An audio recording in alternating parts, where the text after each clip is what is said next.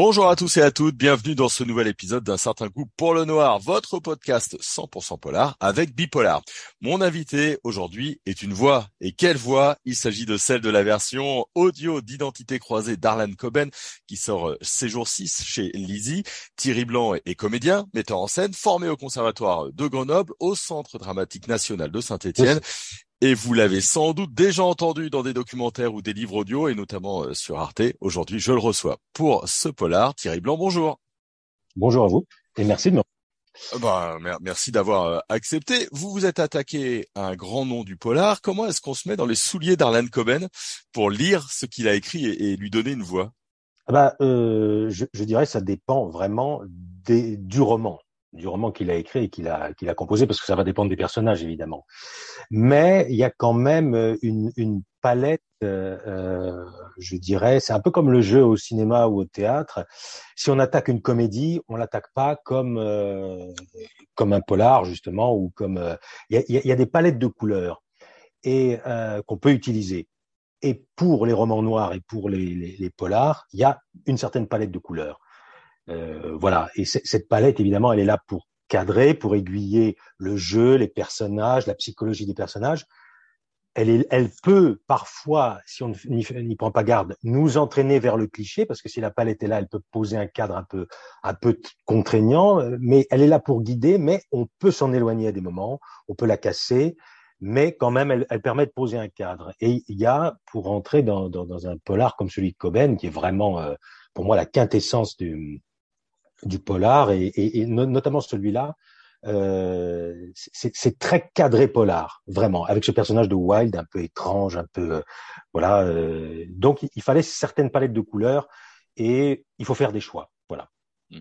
Comment est-ce qu'on fait ces choix? Est-ce qu'on lit, on, on, annote, on se dit bah tiens là c'est un passage plus descriptif ou au contraire c'est un passage avec plus de suspense donc il faudra que euh, je le joue un petit peu différemment? Comment vous préparez concrètement le, la lecture? Ah ben, euh, c'est, moi, c'est très simple. Hein, c'est, j'ai trois passages, trois lectures obligatoires du livre. Hmm. Une première où je le découvre comme un lecteur lambda. Voilà, quel plaisir ça, va, ça va me procurer, quel euh, voilà. Et ensuite une deuxième lecture, une deuxième passe, je dirais, où je vais euh, commencer à prendre des notes sur tel tel personnage. Essayer de dire tiens, ce personnage-là, est-ce qu'il est récurrent, est-ce qu'il revient beaucoup? Oui, non. Euh, il est plutôt euh, de côté à, certains moments, il revient, il revient pas, enfin voilà, qui est, qui est, qui est, qui est la, récurrence des personnages. Et ensuite, euh, leur donner une voix chacun, des timbres peut-être un peu plus un peu plus haut, un peu plus grave, un peu plus essayer de, de trouver la palette et les modulations de ça.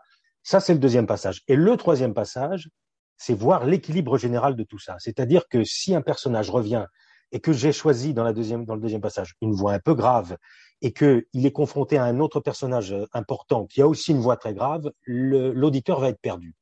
Donc, il va falloir corriger ça. Il va falloir, euh, dans cette généralité, cette globalité-là, il faut que je corrige dans, dans, la troisième, euh, troisième passage, je, dans le troisième passage, je corrige ça et je rééquilibre pour faire en sorte que l'auditeur ne soit pas perdu. Parce que on serait au cinéma ou au théâtre, ça serait pas pareil. Mais là, il faut penser à l'auditeur sans cesse pour qu'il ne soit jamais perdu, de préférence. Ouais, parce que c'est ce que j'allais vous dire. Autant euh, quand vous êtes en scène, on vous voit et, on vous voit faire des choses. Là, vous êtes euh, vous êtes une voix simplement et vous êtes le narrateur. Donc il, y a une, il, y a une, différence entre le narrateur et, et les personnages. Est-ce que ça se prépare pareil qu'un rôle? Pour moi, c'est la même, euh, c'est les mêmes racines. C'est les mêmes racines. Après, ça se finit pas pareil, ça se conclut pas pareil, mais ce sont les racines du jeu et de Sauf, je dirais que hum, il faut être encore plus précis dans les images qu'on peut avoir dans la tête. Dans le jeu, souvent, que ce soit au théâtre ou au cinéma, euh, c'est mieux d'avoir des, des, des, images extrêmement précises en tête quand on joue quelque chose, mmh mais ou des sensations extrêmement précises. Euh, mais parfois, on s'appuie un peu sur les camarades, on s'appuie sur le, la lumière qui est utilisée, sur le, la musique qui est là. Machin. Euh, dans le livre audio, on n'a pas ça. Et il faut vraiment que les images soient extrêmement claires pour la narration et aussi pour les personnages. Il faut que ça soit très très clair ce qu'on dit pour que on soit tout le temps habité de ce qu'on raconte euh, parce qu'il faut qu'on tienne l'auditeur, parce qu'il y y a des fois des, des, livres de 9 heures et des fois des livres de 19 heures, donc euh, il, faut, il, faut, quand même tenir. Euh, voilà. Et, et, et, mon, mon critère à moi, mon, mon je dirais mon, mon garde-fou, c'est dès que je commence un peu à m'ennuyer dans l'enregistrement, j'arrête, je dis stop, moi je m'ennuie, donc l'auditeur va s'ennuyer aussi. Donc on recommence, on, on, on cut et on recommence. Et est-ce que l'auditeur est avec vous dans la préparation? Je, m'explique, quand vous faites une pièce de théâtre, il est dans la salle, oui. assis à vous écouter. Là, il est peut-être en train de faire euh, son jogging, sa vaisselle en, euh, dans le métro ou, euh, ou dans les transports. Euh, est-ce que ça, ça, ça influe sur la manière un petit peu de jouer? Vous avez commencé à y répondre, mais est-ce que vous l'avez un petit peu en tête? Alors, pas vraiment, moi. Je, je, je dirais pas vraiment. Je, je, je me focalise, je, m'imagine que l'auditeur euh, il va être relativement attentif à ce qu'il va entendre. Parce que dans le livre audio, il y a quelque chose de formidable qu'on n'a pas au cinéma et qu'on n'a pas euh, au théâtre, c'est que on peut faire une pause et puis qu'on peut se dire oh bon, j'ai pas compris, je reprends le, le, chapitre 35 parce que j'ai rien compris. Donc on retourne en arrière. Donc donc il y a quand même une exigence, une exigence de, de quelque chose de, je dirais, euh, je lui accorde qu'il a un minimum de concentration à l'auditeur. Mmh. Voilà. Alors peut-être je me trompe, peut-être vous avez raison, peut-être qu'il fait son jogging, machin, tout ça. Moi-même, je peux écouter des livres audio en faisant différentes activités, en préparant ma valise ou autre, mais il y a quand même une concentration, même quand je fais ça en tant que simple auditeur, je, je, je me concentre quand même sur, sur, le livre audio, donc je prête aux auditeurs la, la même chose qu'à moi-même, quoi. Après. Ouais. Je, je, nous ai imaginé au théâtre là en train de demander aux comédiens de rejouer parce qu'on n'a pas tout à fait bien compris. Non, c'est trompé, là on va reprendre. Euh, nous, hein, on va reprendre tout. Ça, on peut le faire en one man show, des trucs comme ça, mais euh, on peut pas, on peut pas trop le faire. Euh... Parlez-moi un petit peu. Alors, on va, on va rentrer dans, dans le roman euh, et, et, autour de ce personnage de Wilde, qui est un personnage complexe. Mmh. Euh, c'est sur la question aussi des identités, donc ça joue aussi. Il est aussi en recherche de, de, de lui-même. Comment il vous apparaît, vous, ce, ce personnage de Wilde? Eh ben, je n'avais pas lu la première partie en fait. Je dois, je dois me confesser. L'inconnu de la forêt. Euh, voilà, voilà, je l'avais pas lu. Et euh, il y avait quelque chose d'assez mystérieux que j'aimais justement quand j'ai commencé à lire ce bouquin, assez mystérieux sur lui et qui, ne se révèle pas d'emblée. En tout cas, si on n'a pas lu la première partie. Et j'ai aimé cette chose-là, c'est-à-dire que, euh, ça, affleure. Le personnage affleure au fur et à mesure des situations et des, des événements qui se produisent. Et surtout, pour moi, ça la, réussite d'un grand. Euh...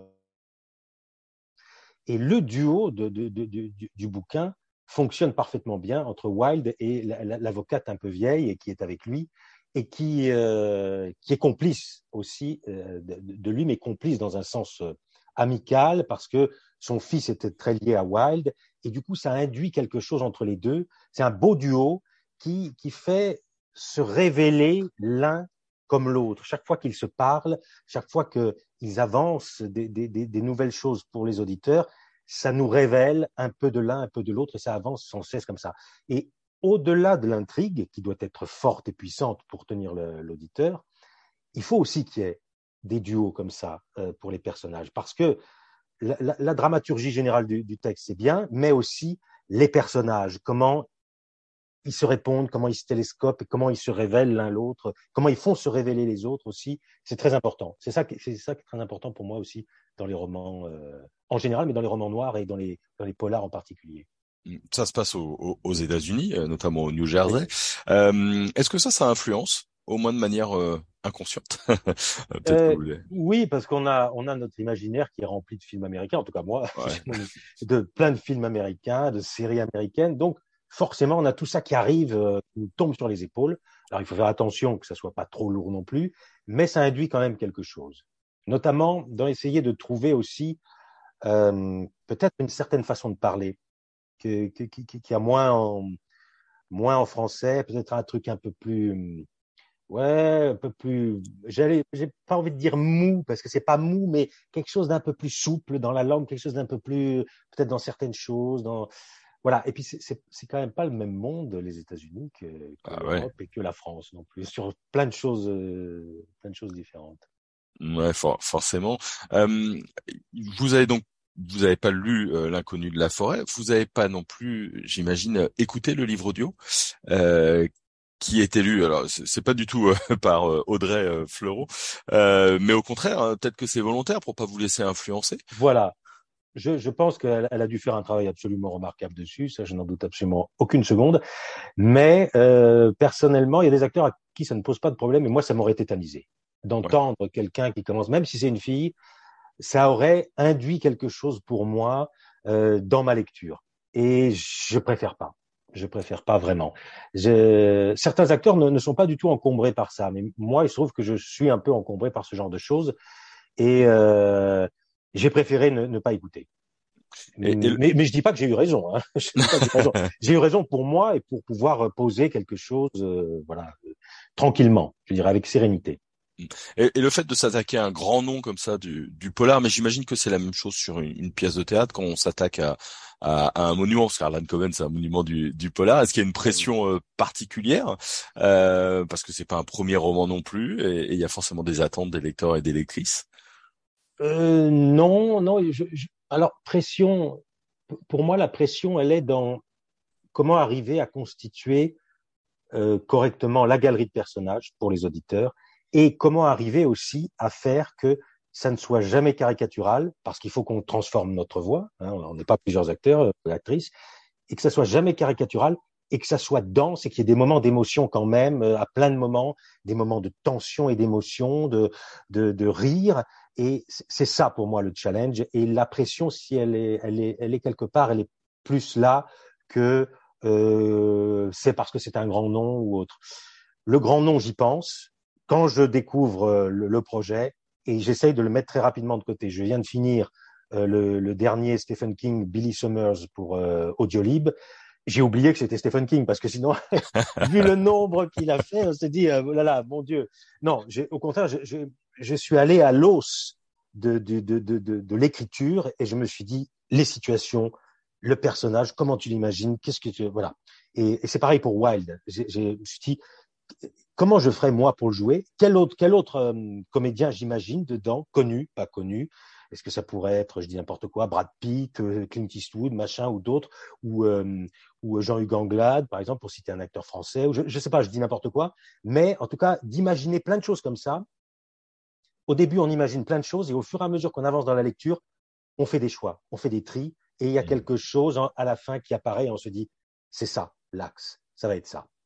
Voilà, on a fait les choix, on a écarté ci, ça, ça, machin, et après, on essaye de trouver un timbre, on essaye de trouver une psychologie du personnage pour que savoir comment il cause, s'il est un peu comme ça, machin, ou au contraire un peu plus euh, éclairé, un peu plus avec des, des, des, des harmoniques qui partent comme ça, mmh. ou au contraire, non, non, laisse-moi tranquille, j'ai pas envie de ça, euh, voilà. Bon, voilà, essayer de trouver cet équilibre euh, pour, lui. Et euh, c'est pas arrivé tout de suite pour moi. Je l'avais imaginé un peu différemment au début, puis ça s'est constitué euh, et vers la, un peu plus de la moitié, je me suis dit bon, là, j'ai trouvé l'axe. Mais euh, bon, ça dépend des personnages, ça dépend des livres, ça dépend des, oui, des situations, de, de voilà. Ouais. Ouais, non. Juste une, une, question technique, c'est un, livre qui fait un peu plus de 400 pages, 400, 450 pages. C'est combien de temps de travail? Où là, on a travaillé euh, quatre jours complets en studio, de 9h jusqu'à 18h30, 19h. Pendant, pendant quatre jours complets. Et euh, je, je, je, travaille souvent sans pause, presque, je, très peu de pause. Donc vraiment, euh, c'est parce que j'ai un peu, euh, je suis un peu en mode, euh, comment dire, je fonce. Quand je suis dans un, dans l'enregistrement d'un livre, je fonce et euh, je m'arrête pas. Donc c'est un peu mmh. pénible pour mes camarades qui m'enregistrent, euh, qui sont dans le studio avec moi, mais, mais j'ai tendance à voilà. Donc on aurait pu prendre cinq jours, six jours si on voulait être confortable, mais là on en a pris quatre. Mmh. Une dernière question. Est-ce que c'est la même pression que pour une première euh, d'un de, théâtre ou la diffusion? J'ai vu que vous aviez fait un documentaire pour Arte. Euh, là, il sort le 6 octobre. On n'est pas tout à fait en direct. On est quelques jours euh, avant. Est-ce qu'il y a une petite tension quand même de, de cette arrivée du livre audio?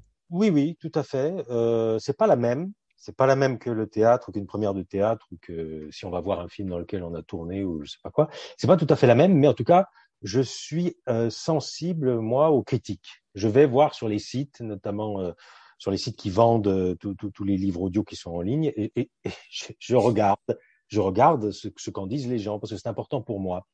Et ça m'a permis, dans les tout premiers livres audio que j'ai pu faire, euh, j'ai eu certaines critiques bon, que, que j'ai trouvées euh, bon, terribles et très violentes sur certaines choses, des, des, des critiques dithyrambiques d'un autre côté, mais certaines choses, certaines critiques sur une sur 30 ou sur 20, je vais dire, va vous laisser une petite trace et euh, vous allez vous dire, ah ouais, tiens, effectivement, là, peut-être qu'il avait raison, le monsieur, là, ou la dame qui a écrit ça.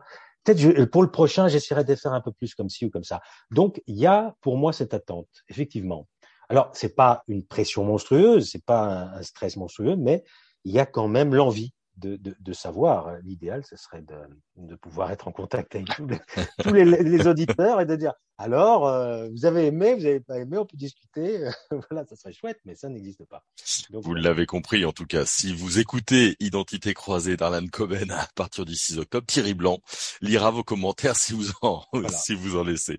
Merci beaucoup à vous, Thierry. Ben, merci à vous. Et merci à tous et toutes de nous avoir euh, écoutés. Identité croisée d'Arlan Coben sort en audio lu par euh, Thierry Blanc, euh, donc chez Lizzie. C'est traduit par Roxane Azimi. Et on termine avec un cadeau. C'est le premier chapitre entièrement gratuit, lu par Thierry, justement, de cette identité croisée. Bonne journée à tout le monde. On se retrouve très vite pour un nouvel épisode d'un certain goût pour le noir.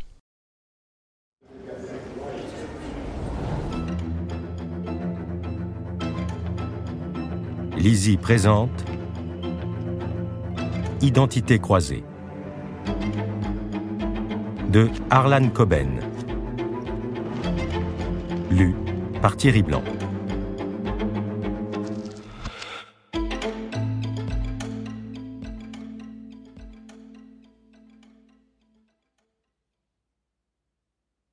À la mémoire de Penny Hubbard, 1966-2021. Chapitre 1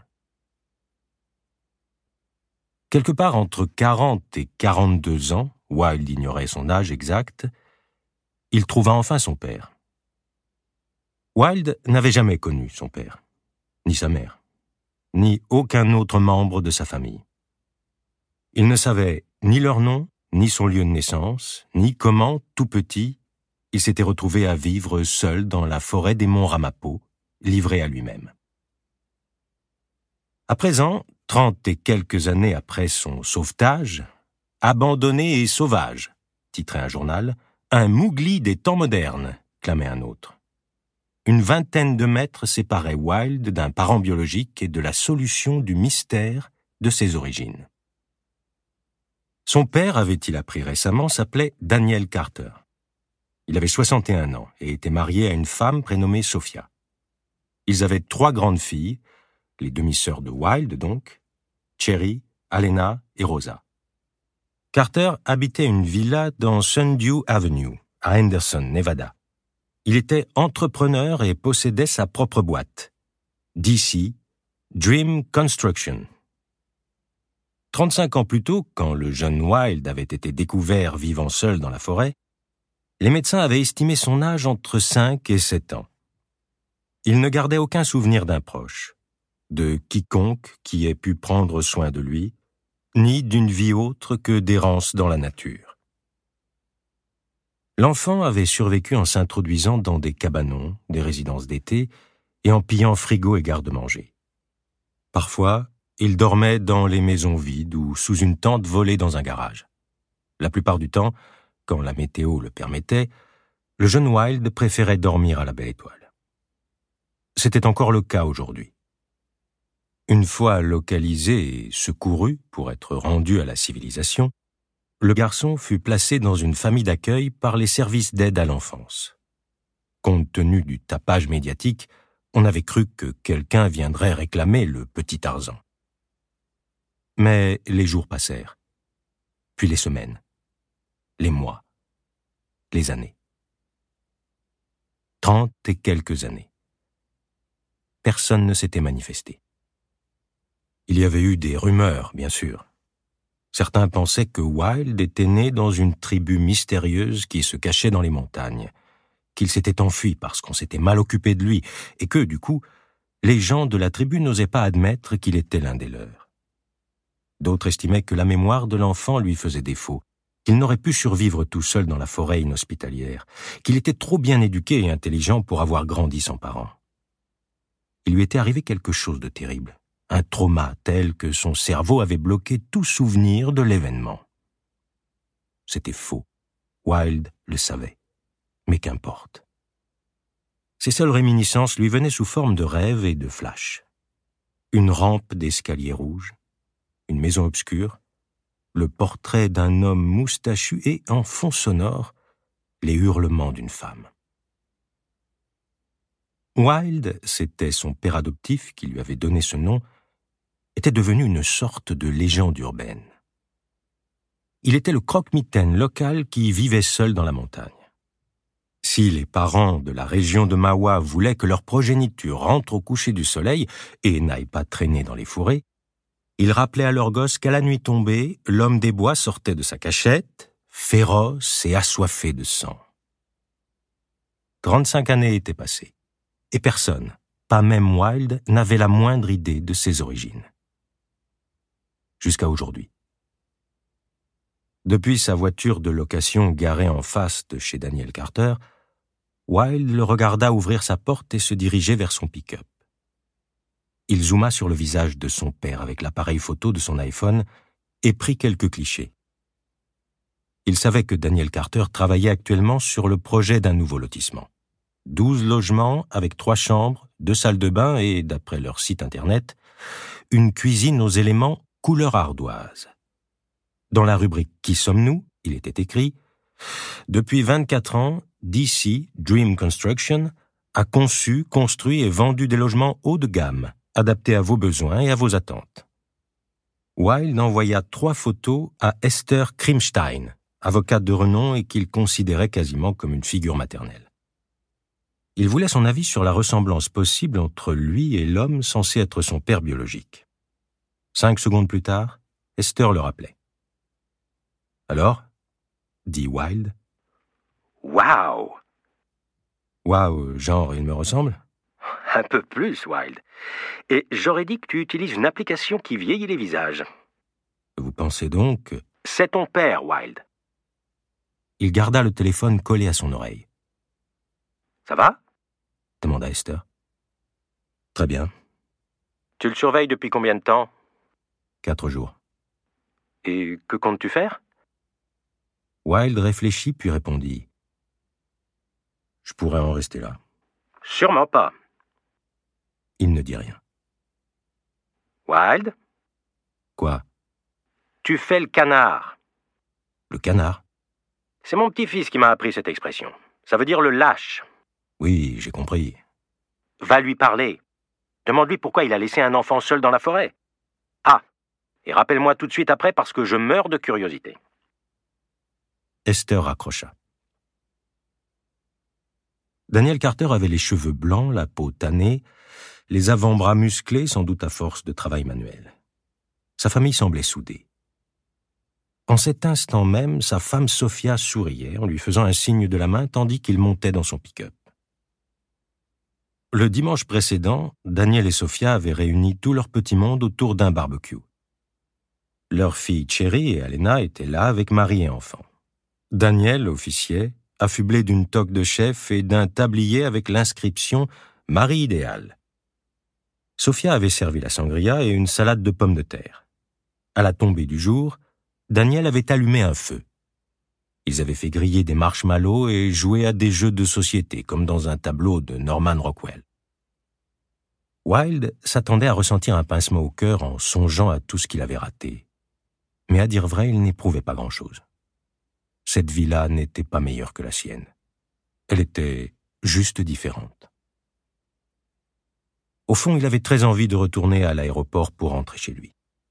Ces six derniers mois, il avait mené une existence quasi normale, paisible, au Costa Rica avec une mère et sa fille, mais là, il était temps de regagner sa lointaine écocapsule au cœur des monts Ramapo. C'était sa maison, le lieu où il se sentait le plus chez lui. Seul, dans la forêt. Esther Krimstein et le reste du monde, mourrait peut-être de curiosité, pressé de connaître les origines de l'homme des bois, mais l'intéressé lui-même s'en fichait. Il avait toujours considéré que ses parents étaient morts, ou bien l'avaient abandonné. À quoi bon savoir qui ils étaient, ou quelles étaient leurs motivations? Cela ne changerait rien, en tout cas pas dans le bon sens. Wilde allait bien, merci. Il n'y avait aucune raison de chambouler inutilement son existence. Daniel Carter démarra, descendit Sundew Avenue et tourna à gauche dans Sand Sage Street. Wilde se mit à le suivre. Quelques mois plus tôt, il s'était laissé tenter et, à contre-cœur, avait déposé son ADN sur un de ces sites de généalogie qui avaient poussé comme des champignons. Cela n'engageait à rien. S'il tombait sur un match, une concordance, il pouvait toujours le zapper. C'était un premier pas sans aucune obligation de quoi que ce soit. Lorsqu'il reçut les résultats, il n'y avait là rien de transcendant. Le match le plus proche était un dénommé PB, décrit comme un cousin au second degré. Pas de quoi en faire un fromage. PB essaya de le contacter. Wilde allait lui répondre, mais le sort en avait décidé autrement. À sa propre surprise, il avait quitté la forêt qu'il considérait comme son véritable foyer pour un semblant de vie familiale au Costa Rica. Sauf que ça n'avait pas marché comme prévu. Deux semaines plus tôt, alors qu'il faisait ses valises pour rentrer aux États-Unis, le site de généalogie lui avait envoyé un mail intitulé Mise à jour importante. Il l'avait matché avec un parent partageant plus d'ADN que n'importe quel autre membre de votre lignée familiale. Le compte était au nom de DC. À la fin du mail, un lien le pressait dans Savoir davantage au mépris du bon sens, il avait cliqué dessus. DC était, d'après l'âge, le sexe et le pourcentage d'ADN en commun, le père de Wilde. Wilde avait regardé fixement l'écran. Et maintenant La porte ouvrant sur son passé se trouvait juste devant lui. Il n'y avait qu'à tourner la poignée. Cependant, il hésitait. Ce site insensé, intrusif, fonctionnait dans les deux sens, non? Si Wilde avait reçu la notification lui signalant la présence de son père, ce dernier avait dû être averti que son fils y était également. Pourquoi DC ne l'avait-il pas contacté? Il laissa passer deux jours. Il faillit même effacer son profil généalogique. Il n'en sortirait rien de bon, il le savait. Des années durant, il s'était livré à toutes les spéculations possibles et imaginables pour tenter d'expliquer comment un petit garçon s'était retrouvé seul dans la forêt pendant tout ce temps voué, pour être honnête, à une mort certaine. Lorsqu'il avait appelé Esther pour lui parler de ce match paternel et de sa répugnance à poursuivre sa quête, elle avait rétorqué Tu veux mon avis? Évidemment. Tu es un idiot. Ça m'aide beaucoup. Écoute-moi bien, Wilde. Ok. Je suis beaucoup plus vieille que toi. C'est vrai. Tais-toi, écoute-moi. Il se frotta les yeux. Continuez. La vérité la plus laide vaut mieux que le plus beau des mensonges. Wilde fronça les sourcils. Vous avez trouvé ça dans un fortune cookie? Ne fais pas le malin. Tu ne peux pas rebrousser chemin. Il faut que tu saches la vérité. Esther avait raison, bien sûr. Il n'avait pas envie de tourner la poignée, mais il ne pouvait pas non plus passer le reste de sa vie à contempler la porte. Il renouvela son inscription sur le site ADN et rédigea un message à l'intention de décès un message simple et concis. Je pourrais être votre fils. Peut-on se parler? À peine le message envoyé, il reçut une réponse automatique. Apparemment, DC ne figurait plus dans leur base de données. C'était à la fois bizarre et louche. Son père avait choisi de supprimer son compte. Mais cela renforça Wilde dans sa détermination à obtenir des réponses. Plus question de tourner la poignée le moment était venu d'enfoncer cette fichue porte. Il rappela Esther. Si le nom d'Esther vous semble familier, c'est parce qu'elle est une icône des médias, animatrice de l'émission Le crime selon Krimstein. Elle donna quelques coups de fil, fit jouer ses relations. De son côté, Wilde utilisa les sources remontant à son nébuleux passé dans la sécurité. Ils mirent dix jours à obtenir un nom. Daniel Carter, 61 ans, Henderson, Nevada. Quatre jours plus tôt, Wilde avait pris l'avion à Liberia, Costa Rica, pour se rendre à Las Vegas, dans le Nevada. Et le voici donc au volant d'une Nissan Altima bleue, filant le train au Dodge Ram de Daniel Carter en direction de son chantier. Assez tergiversé. Lorsque Daniel Carter s'arrêta à l'entrée du lotissement, Wilde se gara dans la rue et descendit de voiture. Le vacarme du chantier était assourdissant. Wilde allait traverser quand il vit deux ouvriers accoster Daniel Carter. Le premier lui tendit un casque, le second une sorte de cache-oreille. Carter mit les deux et les précéda sur le site. Leurs bottes de sécurité soulevaient la poussière du désert qui les rendait presque invisibles. Wilde attendit. Un panneau accroché à des madriers annonçait en caractères tarabiscotés que la résidence Les Charmilles, pouvait-on imaginer un nom plus banal, se composait de luxueuses maisons de ville, à partir de 299 000 dollars. Sur le bandeau rouge qui barrait l'affiche en diagonale, on pouvait lire Bientôt ici. Daniel Carter était peut-être le patron, mais visiblement il n'avait pas peur de mettre les mains dans le cambouis. Wilde le vit donner l'exemple à ses ouvriers. Il fixa une poutre, enfila des lunettes de protection pour se servir d'une perceuse, il inspecta les travaux, hochant la tête lorsqu'il était content, pointant les défauts lorsqu'ils ne l'étaient pas. Les ouvriers le respectaient, cela se voyait. Ou alors était-ce une projection de sa part? Difficile à dire.